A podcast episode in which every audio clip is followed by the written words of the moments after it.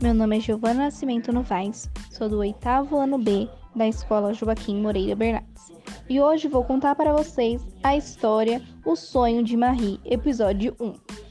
Marie era uma camponesa prestes a fazer seu tão esperado 18 anos. Seu sonho era ser uma grande cientista, porém ela não tinha renda financeira para poder fazer a sua faculdade. Ela tinha um irmão que se chamava David e uma irmã que se chamava Gisele eles não eram nada próximo de Marie.